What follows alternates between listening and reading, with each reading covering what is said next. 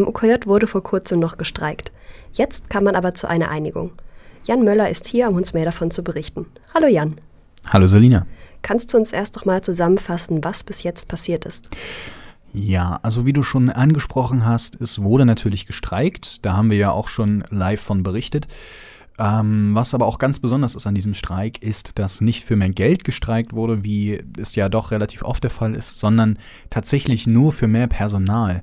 Und äh, lange sah es tatsächlich danach aus, als würde das Ganze in, einem, in einen zweiten Streik übergehen. Dann hat man sich aber, wie berichtet wurde, doch relativ kurz vor Schluss nochmal zusammengerauft und hat da ein ja, Ergebnis, eine Einigung vorbringen können. Wie kam es denn dann zu dieser Einigung?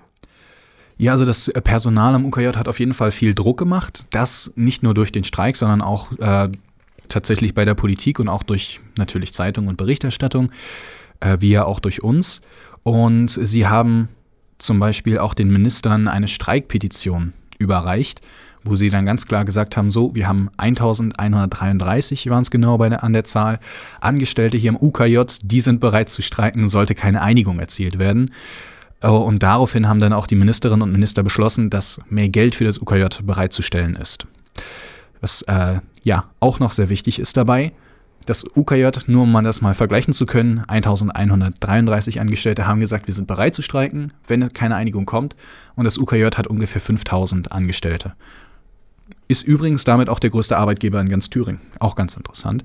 Ähm, dann ging es weiter in die Verhandlungen und nach eigenen, laut eigenen Angaben standen die Zeichen bis kurz vor Schluss auf Streik. Man schien sich nicht wirklich einigen zu können. Als dann aber nach einer kurzen Pause alle wieder zusammenkamen, tatsächlich kurz vor Schluss, äh, habe dann der Klinikvorstand nachgegeben und man konnte eine Einigung erzielen. Ja, selbstverständlich bei über einem Fünftel der gesamten Belegschaft, das, der bereit klar, gewesen wäre zu streiken. Das kann man nicht einfach so wieder ja. ersetzen. Ähm, was steht denn nun konkret in der Einigung?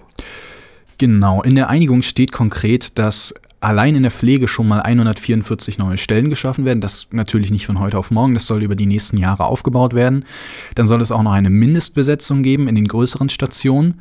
Und was auch noch ganz wichtig ist und was, was ich auch ganz interessant finde, ist, dass ab dem 1.4.2020 ein sogenannter Belastungsausgleich kommen soll. Da kriegt man dann sogenannte Belastungspunkte. Falls man also einmal spontan einspringen muss oder diese Regelbesetzung zum Beispiel bei Pflegekräften unterschritten wird. Heißt also, wenn dann doch weniger Leute da sind, als geplant ist, dann kriegt man einen Belastungspunkt. Und wenn man sechs Belastungspunkte zusammen hat, dann kriegt man eine bezahlte Freischicht.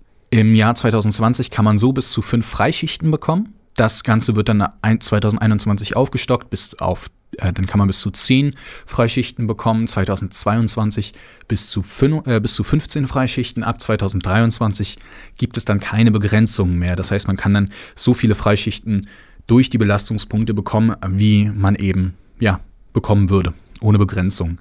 Laut der Facebook-Seite der streikenden Angestellten soll es aber auch 150 Euro für jede, also glatt einfach 150 Euro geben für jede Freischicht, die über der Begrenzung liegt. Wenn man zum Beispiel also im Jahr 2020 sechs Freischichten bekommen würde, würde man fünf Freischichten bekommen und einmal 150 Euro laut dieser Facebook, laut dieser Facebook-Seite. Es gibt dann noch einige andere Details, die man da noch mit äh, aufbringen kann. Viele kleinere technische Sachen, da habe ich mich jetzt, äh, die habe ich hierfür jetzt erstmal rausgelassen. Was aber auch noch ganz wichtig ist zu sagen, dass natürlich, also dass das jetzt noch nicht heißt, dass die Verhandlungen beendet sind, dass jetzt, jetzt dass es, es gibt jetzt noch keinen richtigen Konsens, es ist noch nicht alles fertig. Es gibt noch verschiedene Bereiche, da muss verhandelt werden. Das Uniklinikum, wir haben es gehört, 5000 Angestellte ist groß. Da kann man auch nicht pauschal irgendwelche Sachen machen, da muss man in vielen Bereichen durchverhandeln. Das ist bis jetzt noch nicht passiert. Erste Verhandlungen sind, wie wir ja jetzt wissen, geglückt aber es ist noch lange nicht vorbei. Also da, da wird es noch viele Verhandlungen geben. Da kann es auch wieder sein, dass dann vielleicht gestreikt wird.